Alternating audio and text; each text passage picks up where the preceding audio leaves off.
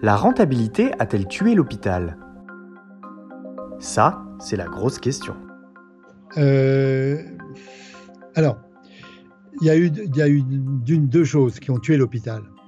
D'une part, on a décidé euh, que euh, en, 2008, en gros, que l'hôpital devait être géré comme une clinique commerciale, c'est-à-dire devait être rentable. Et on a dit l'hôpital devient une entreprise comme les autres. C'est pour ça qu'on a mis des tarifs, on a tout fait rentrer dans les tarifs. On a utilisé la tarification à l'activité, euh, c'est-à-dire la, facturation comme le ferait une grande surface. Hein. Et d'ailleurs, euh, un certain nombre de personnalités, comme Jean de Carvajal disait, l'hôpital est une entreprise commerciale comme les autres qui cherchent à vendre. Et puis à partir de 2008, avec la crise économique, on a mis une contrainte budgétaire. Alors on a eu à la fois une contrainte budgétaire et une gestion commerciale. Alors ça, ça tue l'hôpital. La clinique, elle peut s'adapter, elle choisit ses activités. Elle dit, je vais faire de la chirurgie ambulatoire, le canal carpien, la, cataracte, la cataracte ambulatoire, la prothèse de hanche.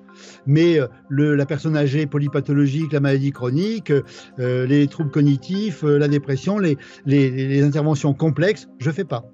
Hein. voilà. Donc les urgences, je ne fais pas. Donc voilà, l'hôpital a été tué par un couple qui s'appelle gestion commerciale et restrictions budgétaires. Et on n'en est pas sorti.